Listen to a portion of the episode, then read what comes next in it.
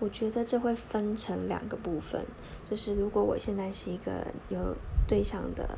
人，然后加上我的对象跟我的关系又很好，那我一定会果断的跟前任拒绝。那如果我是现在单身，然后还有很重要一点就是我可能不是那么有人生的目标的方向，那前任回头找我的时候，因为人都会有个特别的机制，就是我们只记得好事，不记得坏事，尤其在感情这方面，你会记得你跟他。交往的种种一切，哪些好的就会一直记着，那坏的因为不想让自己太伤心，都会慢慢的淡忘掉。那事实上，呃，你就会被我就会被前任回来而影响我的心态。但是事后现在想一想，我觉得你当初会跟他分手，一定有一些不适合的原因，跟当下最适切的一个决定。所以既然这样的